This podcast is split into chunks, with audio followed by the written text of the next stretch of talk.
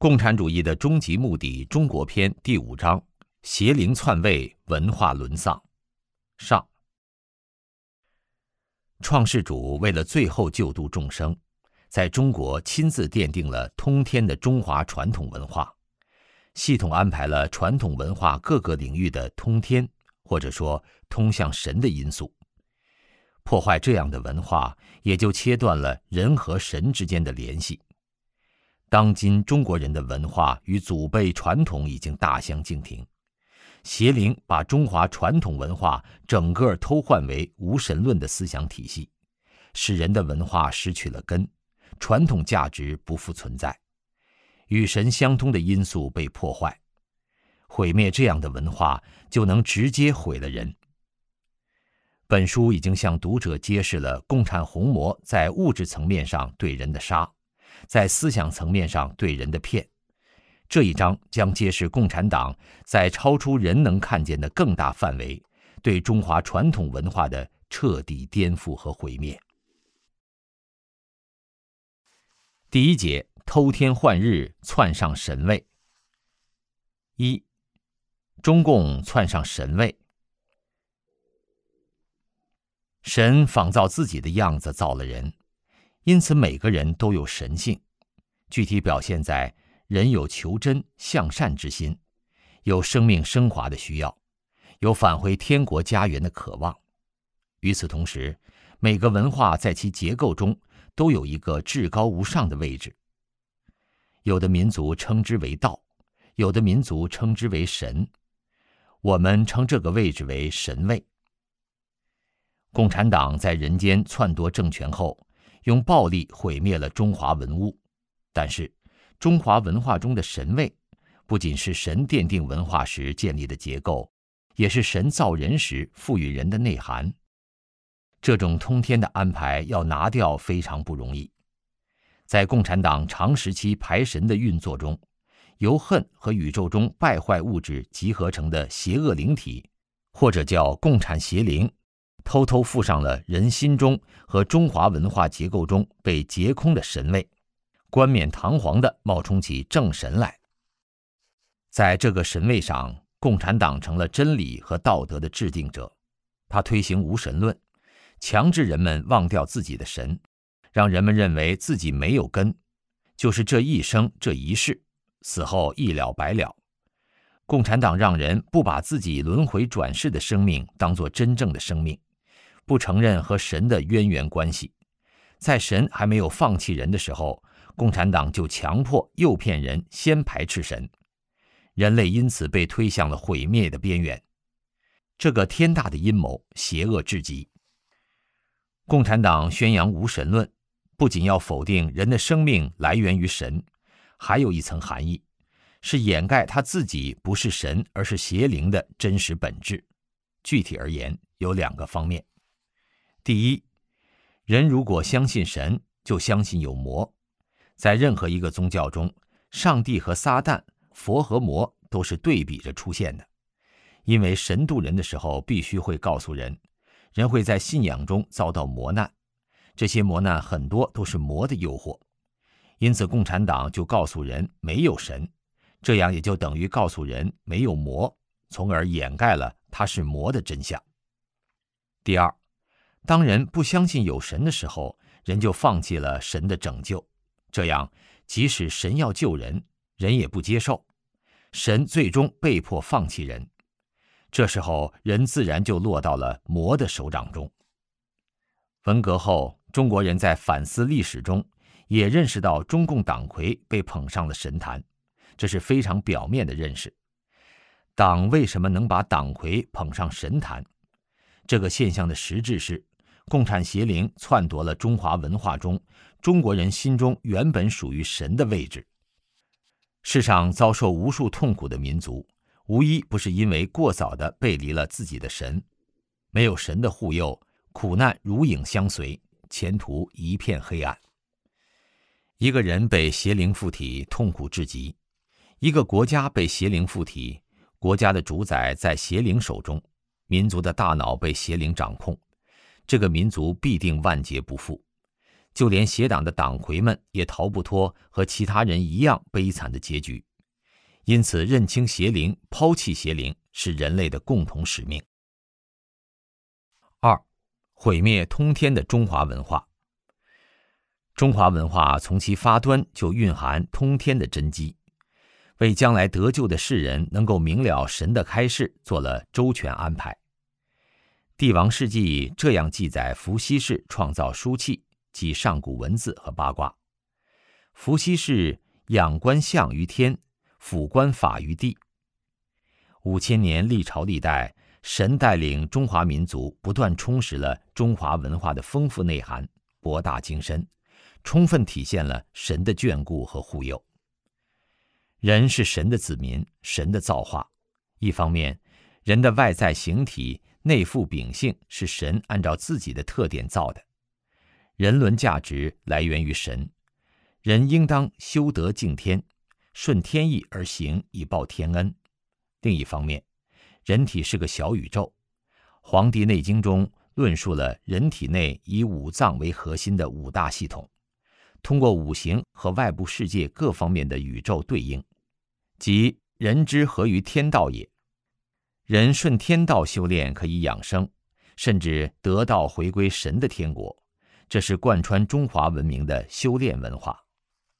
中华传统文化的各个方面都是通天的，人体、阴阳、五行、八卦、太极、河图、洛书、中医、文字、音乐。都是和宇宙全方位的构成相对应的，人称全息。懂的人就能看懂内在的关联，其中有宇宙范围，有天象，有阴阳，有痞态，有善恶，魔要捣乱，厄运降至，神要救人，人要选择等等。共产红魔在破坏传统文化的过程中，也从人身上开刀，把人的灵魂、生活、知识。一刀刀与神切断，让人糊涂迷茫，不愿看懂，甚至愿意也理解不了通天文化的内涵。红魔的目的和手法都是在切断人和神的联系。人如果无法理解传统文化的内涵，道德标准就会丧失，人类的行为就会变异下滑，直至被淘汰。这就是红魔达成其终极目的的方式。三，敬神祭天的生活方式被铲除。共产邪灵窃据神位以后，全面的重新安排了人的生活内容和方式。中华传统中，祭祀敬神是国家的头等大事，其重要性排在军事之前。敬神是几千年中华传统中最显著、最重要的文化现象和生活现实。对中国人而言，神无处不在。从生老病死、婚嫁姻缘、生儿育女、学业仕途、福禄运势、万事之吉凶成败，都有不同层次的神奇在安排。故曰：三尺头上有神灵。诸神之上是上帝或天地。上帝、天地在古代中国是专指宇宙的至高神，即创世主，而非众神的泛指。所以，传统文化从来讲究敬神礼佛，人必须敬神祭天，与神沟通，修德以顺天意，求其护佑福泽，这是中华民族的生活方式。在传统社会里，人们相信基本的社会伦理价值观是上天给人规定的，谓之天理良心。做了坏事，即使没人看见，老天有眼看得见。善恶有报是基本常识，坏事做绝的人，比如今天的毒奶粉、地沟油、见死不救等等，被骂作是天杀的，不但自己要遭上天惩罚，还会殃及祖宗和子孙。中国人相信神用永恒的天理衡量人间的一切，这种不变的天理奠定了使社会稳定运行的基本道德价值观。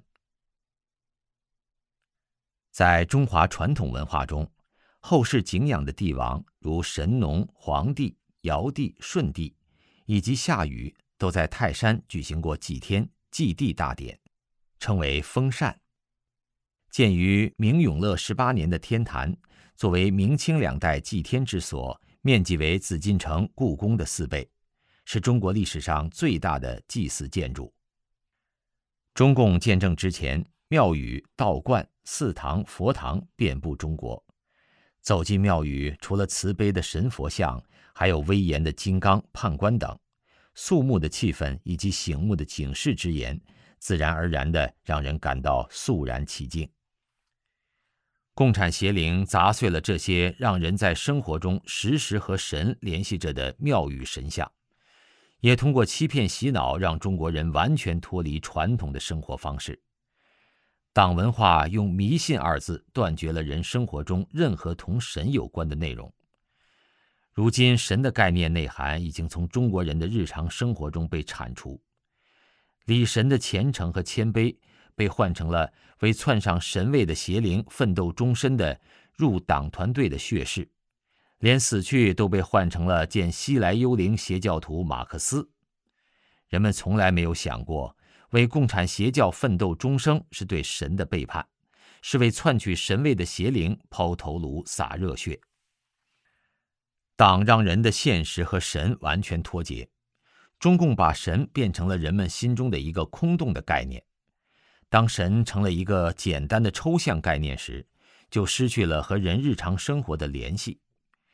现在的人大概只知道求神是为了生儿子、发财、升官、升学，殊不知往往求来的却是狐黄鬼蛇。神要救人，可人已经不认识神，却去求拜魔鬼，岂不危哉？四，建立党文化的魔教场。只是从人中洗劫神造的一切，共产邪灵并不满足。为了实现其终极目的，他同时在人间建立了一个巨大的党文化魔教场，让人自然地生活在其中而浑然不觉。党从暴力杀戮开始，胁迫人们生活于其中，到大片让人们习惯生活于其中，直到人以为世界就是这样构成。自觉地服从这个物质场的规矩和限制，想共产党之想，言共产党之言。党说没有共产党就没有中国的前途，人们就想离开了共产党，谁能领导我们的国家？党说反党就是反华，人们就混淆了谁是党，谁是中华。在党国中，国人没有信仰的自由，不能自主地选择信仰。人不相信有神，不知道自己有信神的权利，共产党的邪恶伎俩得逞了。有信仰的人都知道神渡人，都有相对应的天国世界。党也模拟着为中国人造了一个党文化的生活范围，一个封闭的没有上天的人间物质环境。党文化有一套生活准则，还有一套语言系统。全面涵盖党国的生活内容，其中有对天堂的重新定义，有污蔑否定神的理论体系，有党的魔教党章，有党魔教的组织生活和规定，有实现邪灵目的的行动纲领，有革命指导思想，有党魔教的组织路线和干部路线，有党的魔教教职人员的称谓，有运动的发动和进行。有整人的操作程序，有逆道德升迁的审核标准，有违背天理良心的奖惩制度，有整人害人的培训，有洗脑的机制，有歪理邪说发布的机构，有除了日期别无真话的媒体，有装好人不像演坏人不用装的艺术，凡此种种不一而足。党重复一百遍的谎话成了真理和前进目标。党欲征服世界的狂妄成了国人的骄傲，党给人一个迟来的且并不合格的小康，人们心满意足。从财小气粗，终于变成财大气粗。如果党给大家涨了点工资，印出一千元面值的钞票，明天却让人的生活质量下降，不要惊讶。党的手法从来是多变的、反复无常的，但党的本质没有变，也不会变。党文化中还有恐惧，党也知道自己太坏，现在经不住人们骂党，好吧，那就让人们小骂吧。如果胆敢真批评，高志胜等支持正义的律师就是榜样。在中共有限度放松的环境中，一旦触及到党不允许的边缘，就会监狱酷刑伺候。人不敢触碰党的敏感神经，不敢挑战党的脆弱底线，因为恐惧其实是无处不在的。就是到国外生活，恐惧也随身携带着不放。关起门来，躲在厕所里，也不一定敢骂党。这真是一个很难逃脱的党文化物质场，甚至能够超越时空的限制，走哪儿带哪儿。第二节，神传语言文字与残体汉字。一、神传文字蕴藏天机。语言和文字是中华传统文化的重要组成部分，和世界上其他文种不同，汉字很像天上的文字，只是笔画不同。汉字的读音也和宇宙有着连带关系。古圣王伏羲仰观天象，俯察地理，观鸟兽之文，静观自身，远察万物，创造了书契和八卦，用来沟通神，并呈现天地万物的形状。《易经》系辞上记载，八卦造成后，两两交叠，成为六十四象而成易，天下万事都包罗进去了，没有遗漏。后世得以通过《易经》六十四象了解天意。中华文化从创始之初就是意蕴深邃、直接通天的，全面反映宇宙天地之真相，即全息的。易原本没有文字。被称为无字的天书。同样，神给人留下了方便计时和使用的文字，盖因八卦和汉字二者都是对天地万物本质之全息反应，人们也可以通过测字来了解天意。黄帝时代，神仓颉参照伏羲的八卦，创造了汉字。从仓颉穷天地之变，仰观魁星元曲之势。俯察龟文、鸟语、山川，执掌而创文字，可见汉字和八卦同源，机理也都通天。中国人据此观察天象，了解天意，顺应天道、天时和天象的变化，推行和学习人文，教化成就天下众生，积淀连绵不绝的各朝各代文化，形成五千年中华传统文化。中华文明生于神的造化，是与神相感相通的，内涵博大玄奥。汉字是承载与记录中华神传文化的工具，其内涵必须博大到足以承载如此高深恢宏的神传文化体系而无遗漏。东西方都有人说，中国古文字像天书，这是因为中国古文字的确包含天机。蕴含天地万物之道。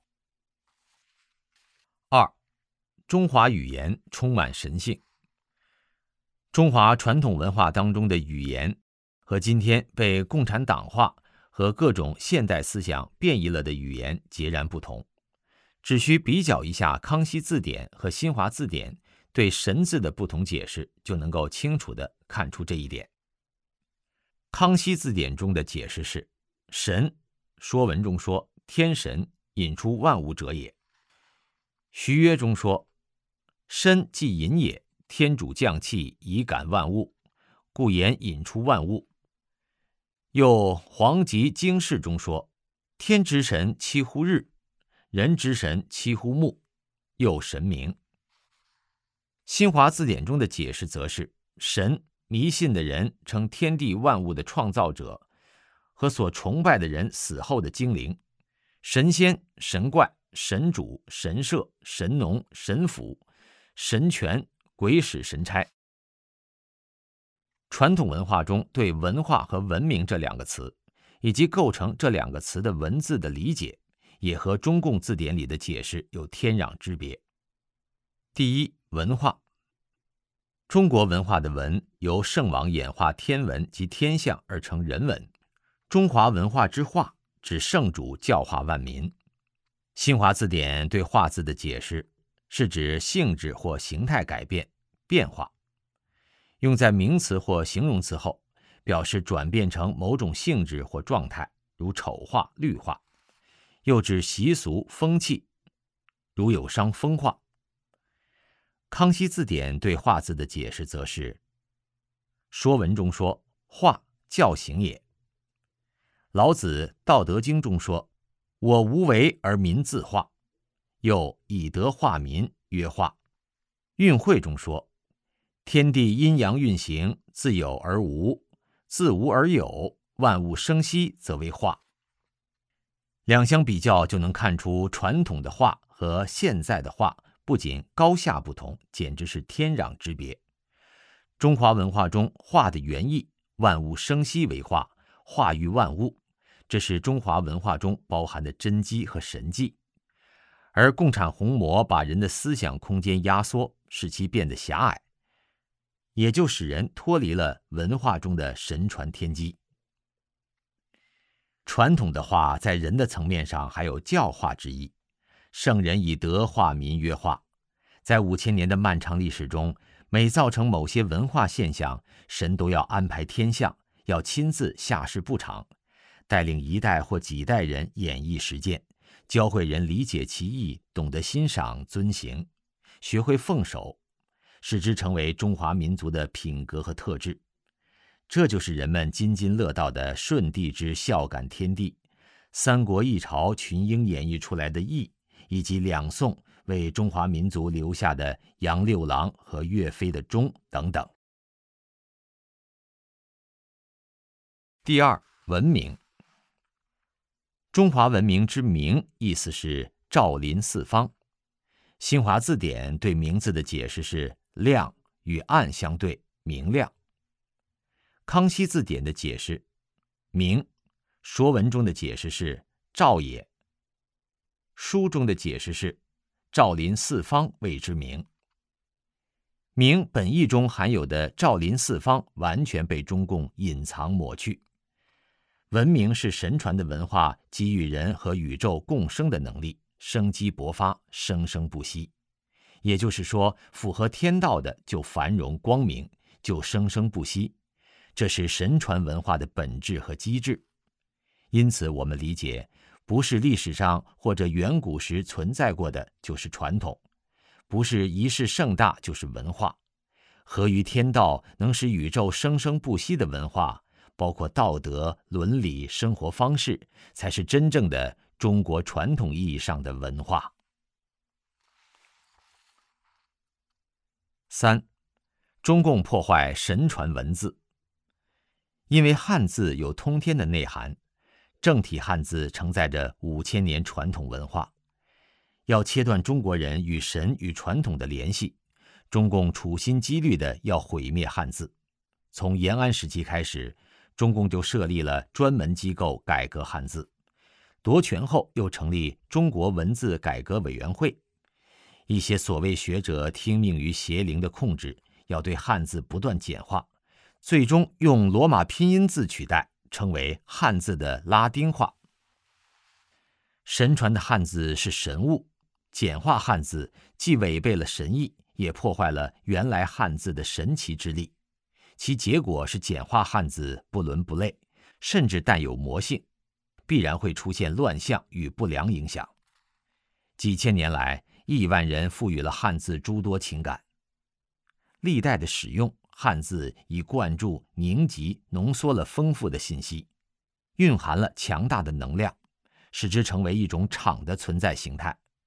每个汉字都浸透着各种感觉、意念、情绪、感受力与想象力，还有中华民族所特有的人性、神性和诗性。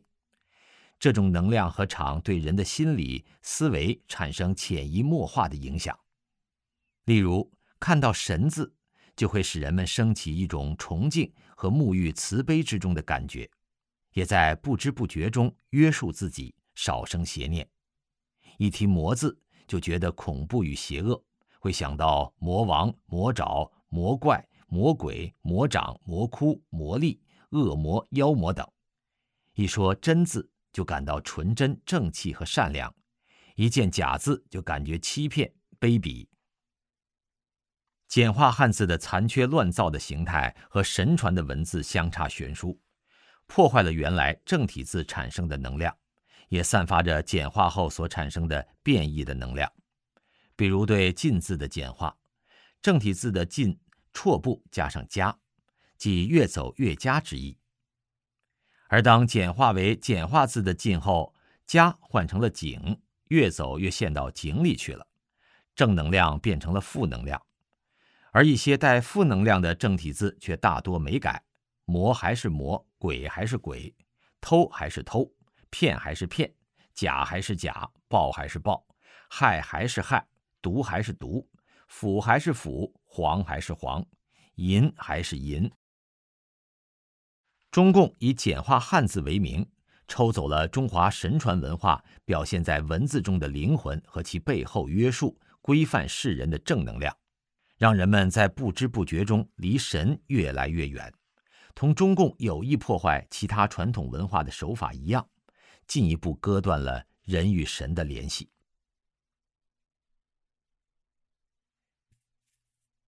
第三节，中共对修炼文化的破坏。一、传统文化中的修炼文化。中国的传统观念“天人合一”是以天和人的关系为中心。思考宇宙和人生问题，它是一种世界观和宇宙观。人相信高于人的生命形式的存在，即佛道神是人向往的生命归宿。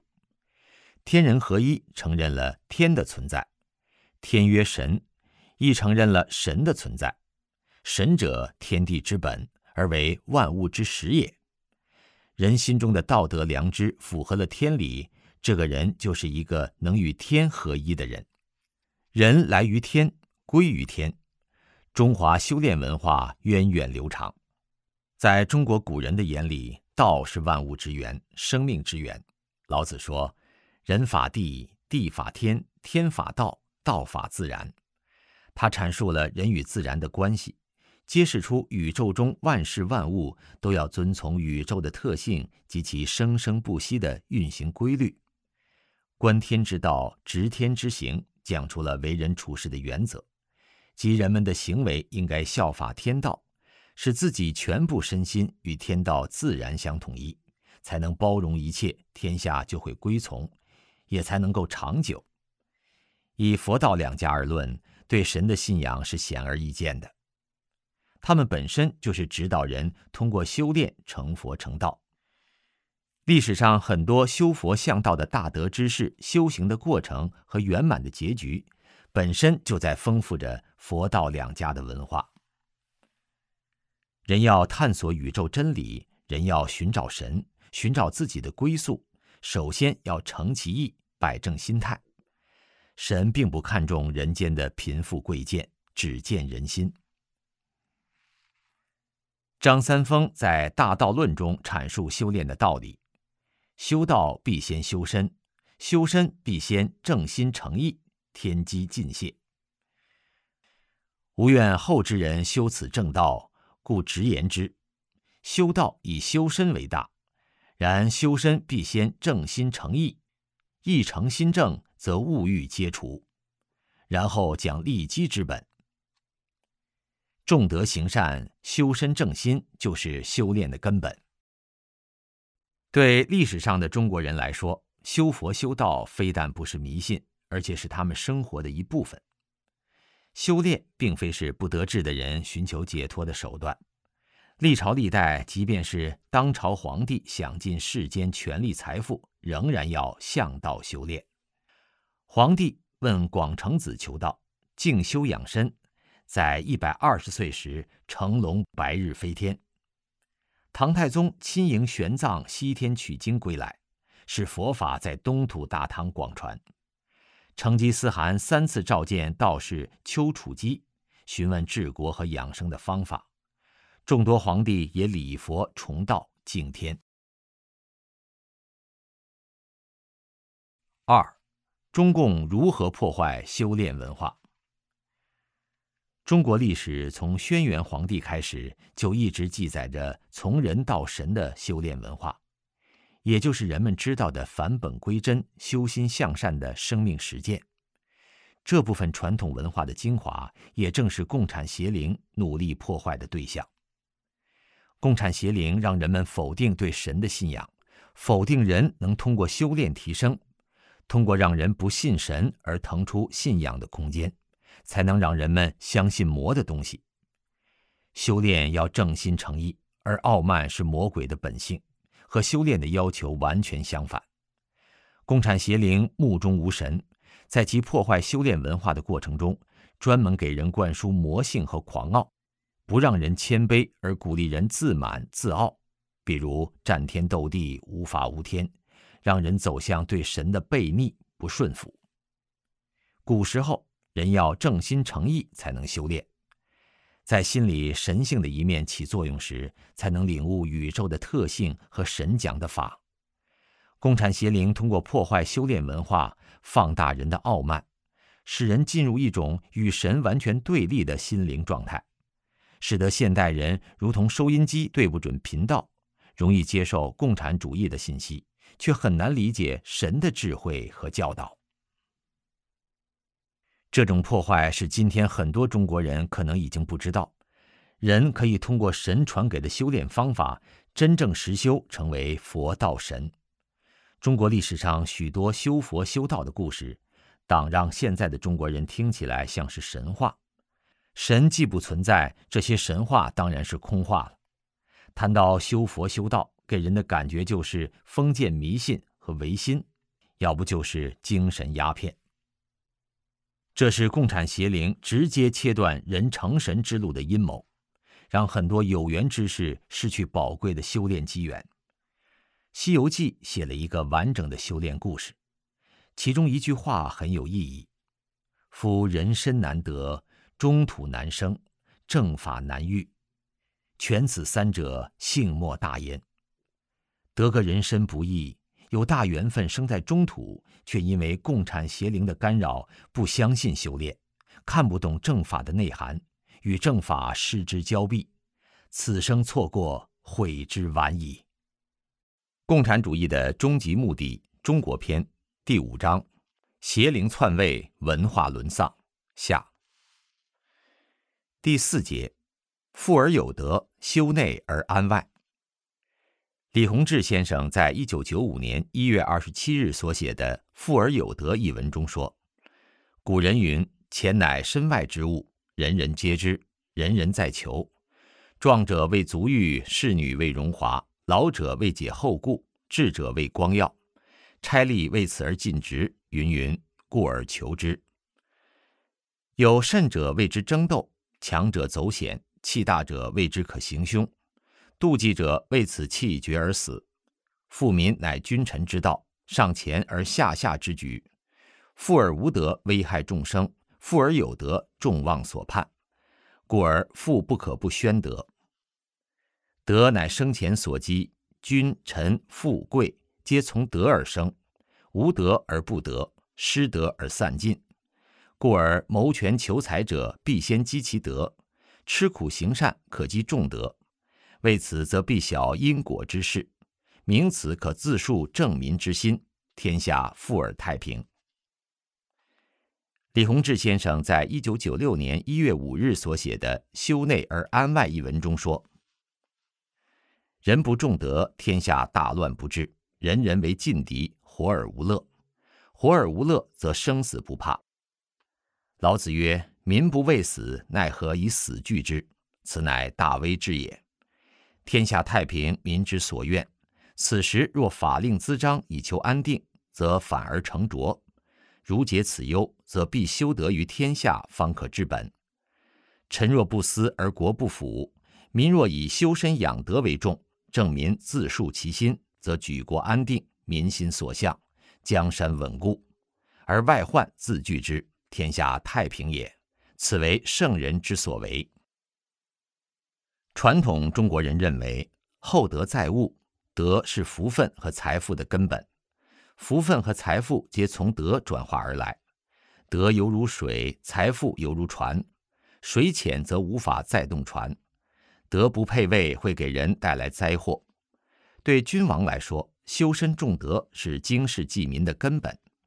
当君王大臣敬神敬天，道德高尚，才能带动整个社会人心向善，使国家稳固，避免社会动荡和外敌入侵，百姓殷实富足，安居乐业，和亲海晏，国泰民安。是以历代圣王皆以正心修身为本，正心以正朝廷，正朝廷以正百官，正百官以正万民，正万民以正四方。传统皇朝的先皇明主，如伏羲、黄帝、尧、舜、禹、汉武帝、唐太宗、明成祖、康熙等，他们的经世济国实践，铸成了五千年王者之道。道德具有巨大的亲和力，让人向往、尊敬、亲服、恭行。舜被尧派到骊山，当地人原本为争地打斗，在舜的道德感召下，一年后骊山人礼让成风。舜每到一地，民风大为淳厚，人都移居到他的身边。舜走到哪里，那里一年成为村落，两年成为城市，三年堪为都城。帝尧命舜推行教化，让世人遵循父义母慈、兄友弟恭、子孝五伦，民众自觉遵守，天下安宁，百姓和睦，天下明德皆自虞舜始。圣王治国，心怀百姓福祉。唐贞观六年，即公元六三二年十二月末，太宗视察死刑犯监狱时，想到新年将至。这些犯人却身陷囹圄，不能和家人团圆，心生怜悯，于是下令把这些死囚释放回家，规定他们明年秋天自行返回长安就刑，要求死囚守信用，无异于天方夜谭。然而，第二年九月，三百九十名死囚在无人监督、无人押送的情况下，皆如期自缢朝堂，无一人亡逆者。太宗以诚信教化感召众生，即使死刑犯人亦奉守信誉，自愿返回受死。太宗对这些死刑犯人一予减刑，传为千古美谈。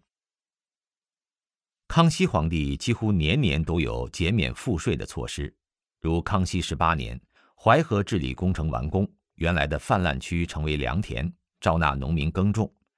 康熙帝免顺天、江南、山东、山西、河南、浙江、湖广等省二百六十一个受灾州县的赋税。当时三藩仍未平定，但那是个大灾年，所以仍然免税。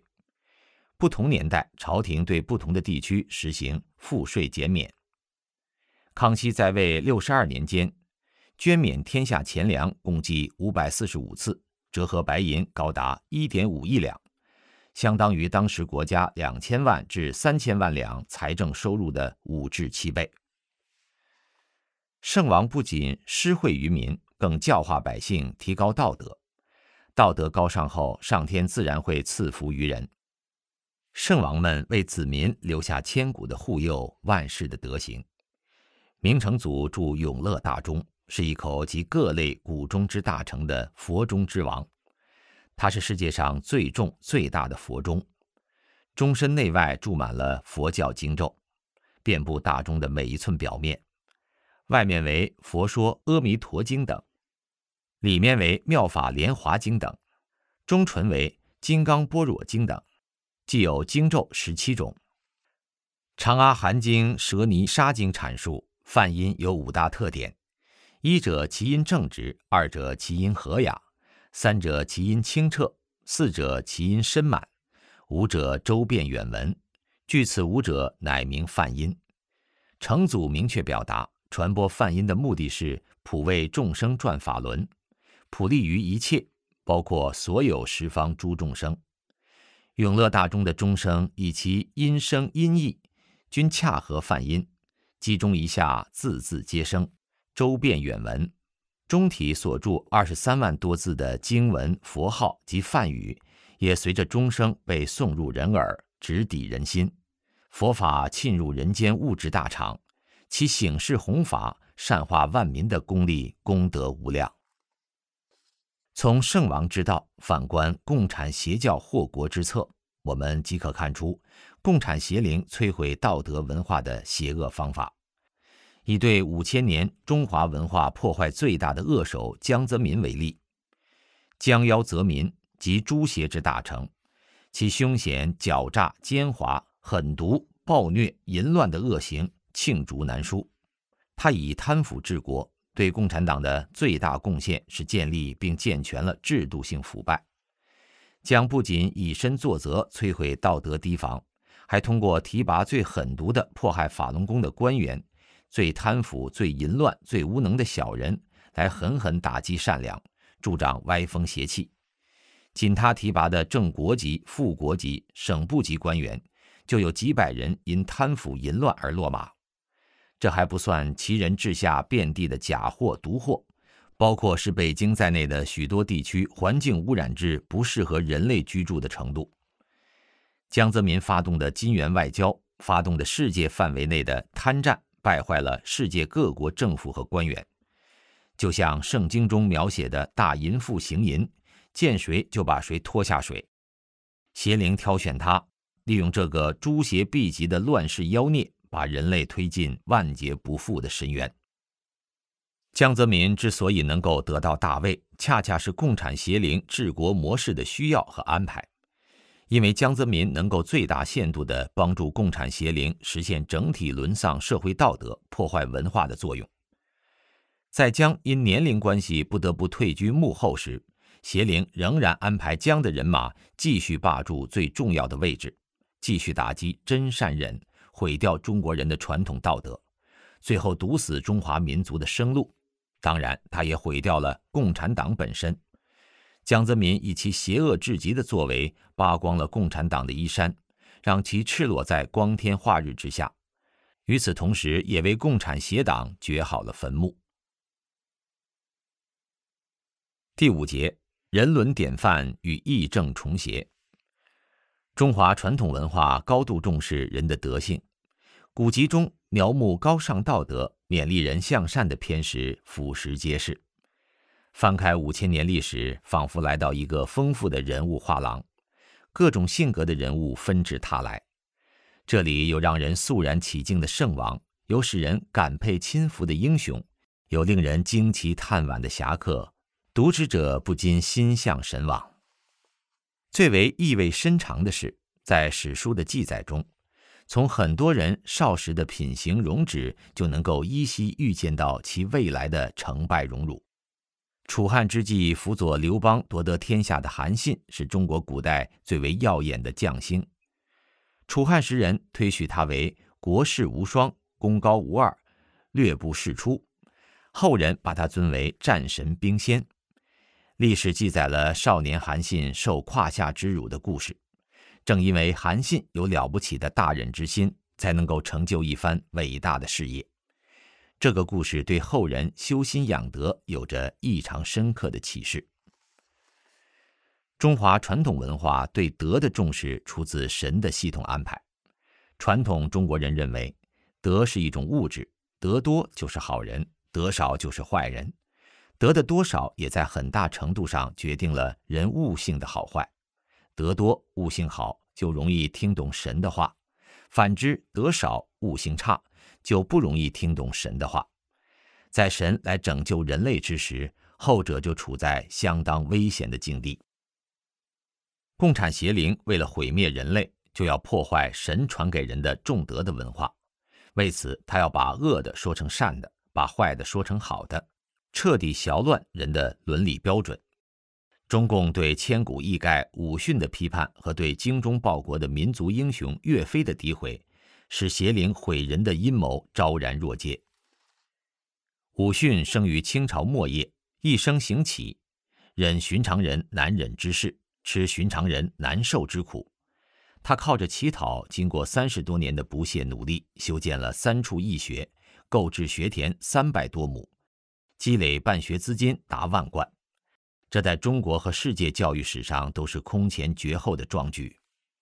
武训去世后，清廷将其业绩宣赴国史馆立传，并为其修墓建祠立碑。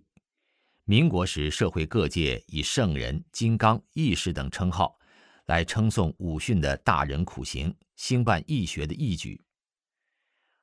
武训用行乞的一生和励志忍辱的苦行，给中国人生动诠释了传统价值中的义。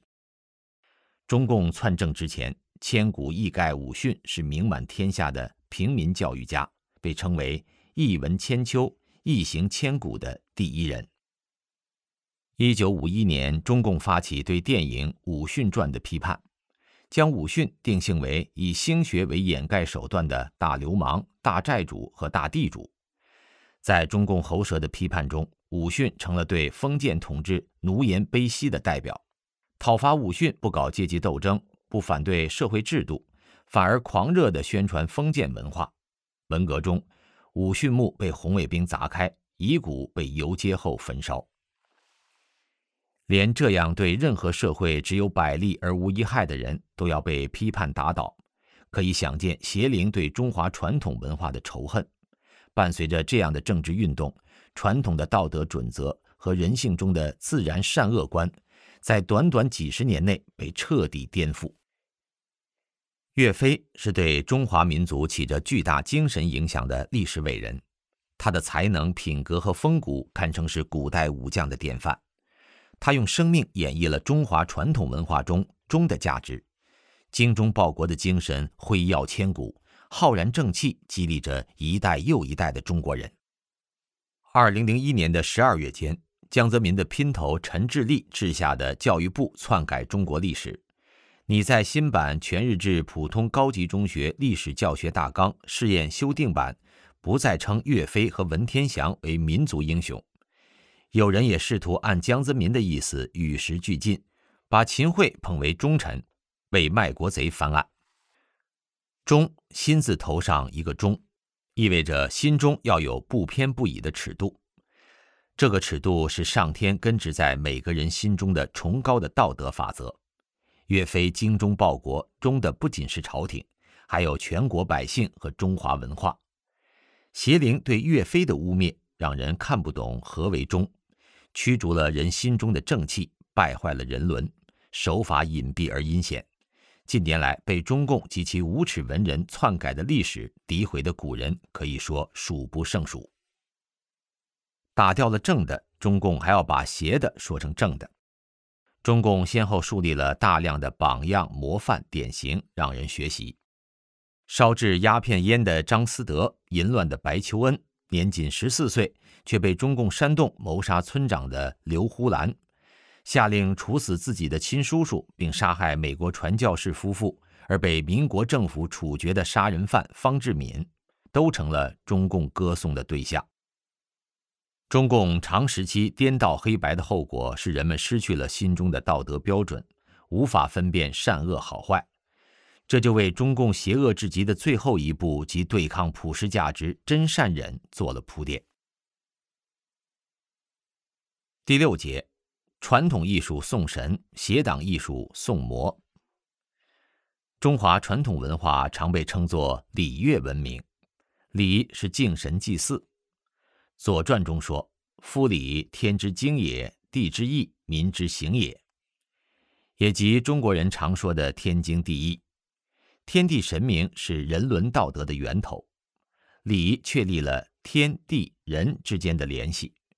乐是祭祀中为赞美神而演奏的乐舞，乐舞演的是天经地义民行，有具道德教化之功，赞颂神和净化人心，是神传文化中艺术的根本目的。这是中华礼乐文明被破坏之前的真实含义。《礼记·乐记》中说：“大乐与天地同和，大礼与天地同节。大礼与天地同节是指天尊地卑。礼的本质是敬，人与人互相尊敬，而处在下位的更应该对处在上位的生命表达敬意。因此，最隆重的礼节是祭祀神明的礼节。在祭祀时，以音乐与舞蹈等艺术形式去赞美神。”《诗经》分为国风、小雅、大雅和颂。国风为民间的歌曲，雅为宴会演奏的音乐，而颂则超越大雅，为祭祀时的音乐，并伴着乐舞，最为隆重。黄帝时期创作的大型乐舞《云门大卷》，与尧帝的大咸、舜帝的大韶、大禹的大夏、商汤的大户、周武王的大武是上古有名的六首乐舞。周礼中称其为六代乐舞。六代乐舞都是用来祭祀的。云门大卷祭天，大咸祭地，大韶祭四望，大夏祭山川，大户享先比，大武享先祖。周代的贵族子弟都必须学习这六首乐舞，也就是说，他们必须要学会祭神的礼乐，不然就无法踏入社会。好的音乐能够调和阴阳，涵育道德，教化百姓，宾服四夷。史前诸乡氏治理天下时，阴阳失调，因而万物凋落，果实不能成熟。于是，诸乡氏的大臣士达创造出五根弦的瑟，用来演奏，安定了天下众生。舜弹五弦之琴，歌南风之诗，而天下治。《新唐书》第二百二十一卷记载，玄奘西天取经，到达中天竺国，国王施罗益多召见玄奘说：“而国有圣人出，作秦王破阵乐，是为我言其为人。”于是玄奘介绍了唐太宗的神武，国王很高兴，说：“我当东面朝之。”艺术起源于神，也具有沟通天地万物、建立与神的联系的作用。东西方都有类似的传统。西方的交响乐最开始也是教堂演奏的音乐，而油画、雕塑等最开始也大多表现宗教题材。除了颂神之外，艺术也兼具审美和娱乐的功能，那是因为神在造人时赋予了人各种情感，人容易被情感所左右。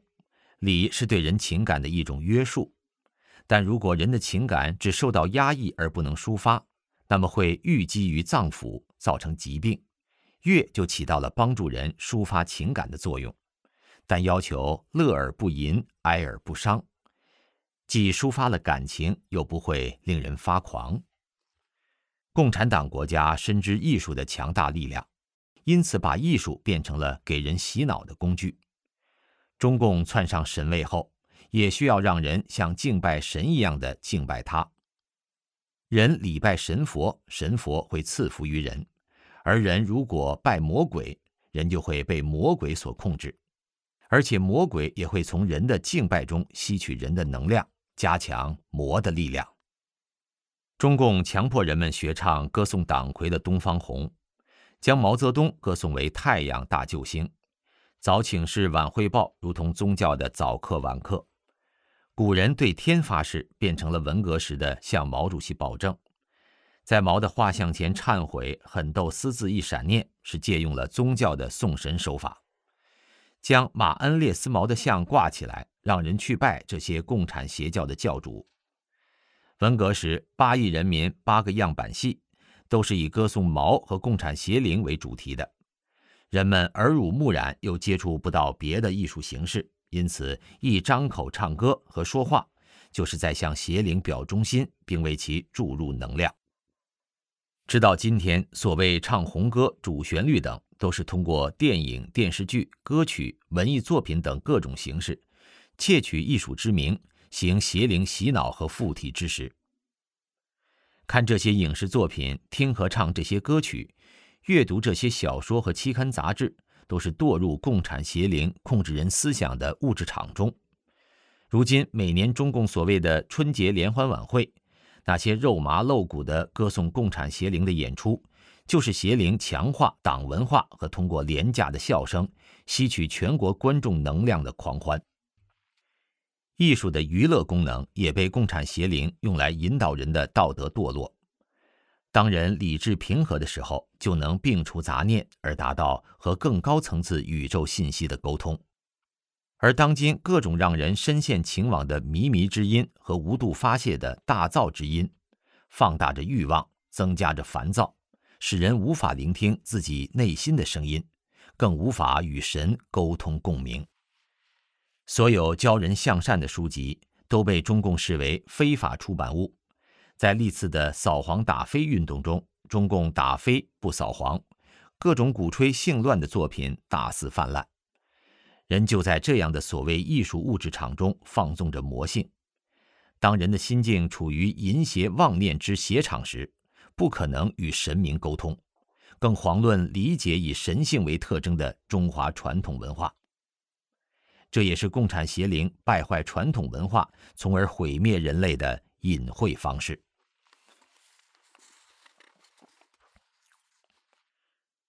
第七节，中共对抗普世价值真善忍。历史并不是任由共产邪灵肆意糟蹋的，中华民族是有机会摆脱共产邪灵的羁绊的。古老的文化在中国人心灵深处的印记实在是难以磨灭。一旦气氛宽松，那种神性就会发挥无可抗拒的作用。一。普世价值打破无神论禁区。气功热的兴起就是中国人神性复苏的一个典型例子。看似健身运动，却打破了中共几十年的无神论禁区和僵化的思维模式。人们对于生命的奥秘有了开放的多的态度。一九八九年六四之后，也没有中断在这个领域的追求。虽然气功热鱼龙混杂。但是，向传统精神的回归引起了千千万万中国百姓的共鸣。其中最具代表性的，就是以真善忍为原则的性命双修的法轮功。法轮功明确提出了气功热背后的因素，点明气功就是修炼，揭开了人体、宇宙、另外空间和人与高层生命之间的奥秘，并揭示出一切物质中，从微观到宏观。都存在着真善忍这种特性，做人的目的就是返本归真。中共几十年的无神论灌输和对传统文化的破坏，仍然没有完全泯灭人们心中那份久远的渴望。靠人传人心传心，几年间上亿人走入修炼真善忍的行列。真善忍是地地道道的中国传统文化的价值观，普世价值。世界上哪个民族会排斥真善忍呢？更重要的是，法轮功的红传不是靠一场运动强推，在真善忍的感召下，如此众多的普通民众自发做好人，这是一九四九年以来的第一次，对社会道德回升有着不可估量的作用。并非人人都练法轮功，但是当你的同事、家人或者你的领导、下属都在练法轮功时，他们的言行是不是会对你的周围产生正面影响？他们不贪污、不受贿，生活正派，为人正直，兢兢业业，无私奉献。这样的群体在社会的各个阶层里，必然有让道德回升的积极效果。二，中共邪教和江泽民相互利用，挑战普世价值。可悲的是，共产邪灵自然不会袖手旁观。他在安排其毁灭人类的计划时，也选择了一个能够在这个时候干出天大蠢事恶事的家伙，那就是江泽民。曾被历史学者公开举报二奸二假的江泽民，对真善人怀恨在心。道德回升、社会稳定，对于当时当政的江泽民来说，不是天赐良机吗？然而，将极度膨胀的权力欲。阴暗没变的妒忌心和爱整人的小人心理被邪灵看中并推上位，于是中共和江泽民相互利用，发动了对信仰真善人的法轮功群众的全面迫害。共产邪灵在长期运作中，在中国人身上填入了一层恐惧的物质，他不甘心几十年的铺垫就此化为乌有，要重新唤醒人们对政治运动的深度恐惧，因此。迫害法轮功一上来就是举国上下的舆论大批判，动员所有人都起来表态揭批，大会小会，从政治局到居委会，从军委大院到小学生课堂，电视、报纸、广播，还有过去没有的互联网，连轴转的造谣抹黑，一时间是铺天盖地、昏天黑地，一幅文革再现的态势。中共要的就是这个效果。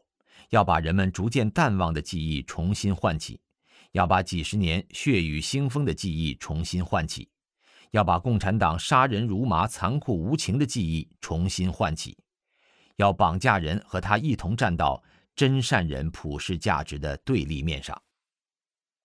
在打压真善忍的过程中，中共使出的招数全都是假恶报的。相对于历史上其他的政治运动，这一次涉及的人数之广前所未有，针对的又是最平和的、没有任何政治诉求的、有自己信仰的修炼人。有信仰的人是最坚韧的，而且是在中共开启了国门，期望招商引资，处于国际社会聚光灯下的时候。那么，打压这个群体将是非常困难的一件事情。中共要打压，就是使出几十年来积累的整人经验和力度都还不够。可以想象，中共是动用了怎么样的造谣抹黑、煽动仇恨的手段，动用了怎么样的人力和财力，动用了怎么样的龌龊行径来欺骗国人和国际社会。西方财团对中国大陆的投资输血，都成了中共用来打压的本钱。目前世人还无法估量中共这场迫害世人良知的罪恶运动给人类造成了怎样的巨大损失。如果将来某一天有人出来揭发，江泽民曾经利用军警把五百名法轮功修炼者集体投入某钢厂钢水沸腾的炼钢炉，看着这些个只想修心向善、先他后我、无私无我的好人，走在道德升华的神路上的真正好人。被钢水活活烧死，五百个鲜活的人被上千度的钢水灼烧每一寸肌肤和身体，直至从人间蒸发。真是这样的话，大家会惊讶吗？当然也不用惊讶，将妖之邪之恶就能到如此程度，能让选择利用他的邪魔都震惊，其毒胜于蛇蝎，请南山之主难恕其滔天罪恶之万一。以江泽民邪恶至极的本性干出这种肆行暴虐、人神共愤的事，只有人想象不出，而没有他做不到的。过去近二十年来，惨烈的迫害使人们不敢接近法轮功，并认同真善忍。谎言欺骗使世人将真善忍视为洪水猛兽一般，避之唯恐不及。你穿上印有“真善忍”三个大字的 T 恤衫，到天安门广场漫步。等待你的是如临大敌的警察和呼啸而至的警车。在互联网上搜索“真善人”，出来的都是大批判。真善人成了网络上被中共封锁最严重的几个词之一。因网络过滤使人无法在正常生活中使用“真善人”三个字，因为迷信、愚昧、搞政治等党文化标签，而使人不敢思考这三个字的真正含义。普世价值的作用是指导人的行为。当人们因为害怕，或者因为词语封锁，或者因党文化标签而不能在正常的交流与思考中触及真善人普世价值的时候，实际上也就是把自己与普世价值隔绝，这是非常危险的。三，用欲望代替普世价值。在共产党企图妖魔化和迫害普世价值真善人的同时，共产邪灵这个假神也不被中国人信仰了。于是邪灵马不停蹄地用欲望来填补信仰真空。江泽民鼓吹的“闷声发大财”就是共产邪教头目的自白。在人类历史上，把欲望当成国家信仰、当成国教灌输给百姓，中共是第一个。有人形象地说。中国大陆的空气里除了阴霾，全是欲望。中国进入了一个全民抢钱的时代，放纵情欲的时代，腐败透顶的时代。当人们的心灵被中共用欲望来占领，哪里还有真善忍的位置？当人与神的联系被切断，中华民族的未来在哪里？人心中都有与生俱来的向善之念。这是神造人时埋下的珍贵种子，在人世辗转中，有人的种子或因个人贪恶之尘太厚，或因败坏的文化隔绝太深。当神回来救人时，神的慈悲甘露再也不能触及到那颗珍贵的种子，使之发芽成长。一个人对救人的真理听而不闻，听而不明，听而拒绝接受，他就无法得到救度。神给人留下的通天的中华传统文化，能够时时清洗人心中那颗向善的种子，等待神的最后回归。邪灵破坏神传文化，让人远离真善人普世价值，就是要让那颗珍贵的种子永远与真理隔绝，同时败坏人心，使那颗种子腐烂霉变，永远丧失生机。四，共产邪灵对正信的迫害注定失败。在历史上，中共要打倒谁，不出三天就打倒了，但是。这一次对真善忍的迫害，中共注定失败。法轮功修炼者们从来都没有放弃反迫害的努力，按照真善忍做好人、修身养性，没有错。成千上万被真善忍重新洗净并升华了道德境界的修炼者，就是走在神路上的人。这是江泽民和中共从来理解不了的。也是为什么法轮功修炼人无论如何也打不倒的原因。其实，这也是神的安排，为今天的世人留下一个见证，让人们看到，人只要凭着对神的坚贞信仰，就可以使看似猖獗的魔鬼都无法逞其阴谋。结语：创世主为了最后救度众生。亲自在中国奠定的中华传统文化博大精深、高山仰止。星河灿烂不足比其美，高山雪莲不足旷其洁，长天浩宇不足喻其大，瀚海汪洋不足喻其深。传统文化中的信仰系统、语言文字、修炼文化、王者之道、人伦典范、艺术审美等等。都是在造就人能够听懂神传的法的能力。人具有神传文化的理解力，就能得到天上地下的信息，宇宙万象包含其中，是非善恶蕴含在内，人就能读懂天象，明白宇宙天理、天道之标准要求。这是人类社会的道德维系在一定水平，不至于过快下滑，同时也在最后的乱世之中。让有善念者尚有参照，以慧眼明辨正邪，不失得救机缘。共产邪灵的终极目的是毁灭人类，他窜上神位后，对传统文化横加摧残荼毒，几十年间，旷世奇珍扫地已尽。中共邪党利用文化沦丧后造成的信仰真空、道德沦落、价值混乱。也利用在近百年屠杀国人、破坏文化的过程中积累的邪恶经验，对信仰普世价值、真善忍的修炼人悍然发动迫害。可是邪灵万万没有料到的是，魔高一尺，道高一丈，神不会容忍邪灵肆无忌惮地破坏神传的文化，迫害神的子民和走在神路上的修炼人。茫茫宇宙中，任何生命都无法逃出神的掌握。神在关注着这一切。中共邪党和江魔头的所作所为，令天地和众神震怒。法网在收，在此过程中，可贵的中国人，你们的一丝一念都无比重要。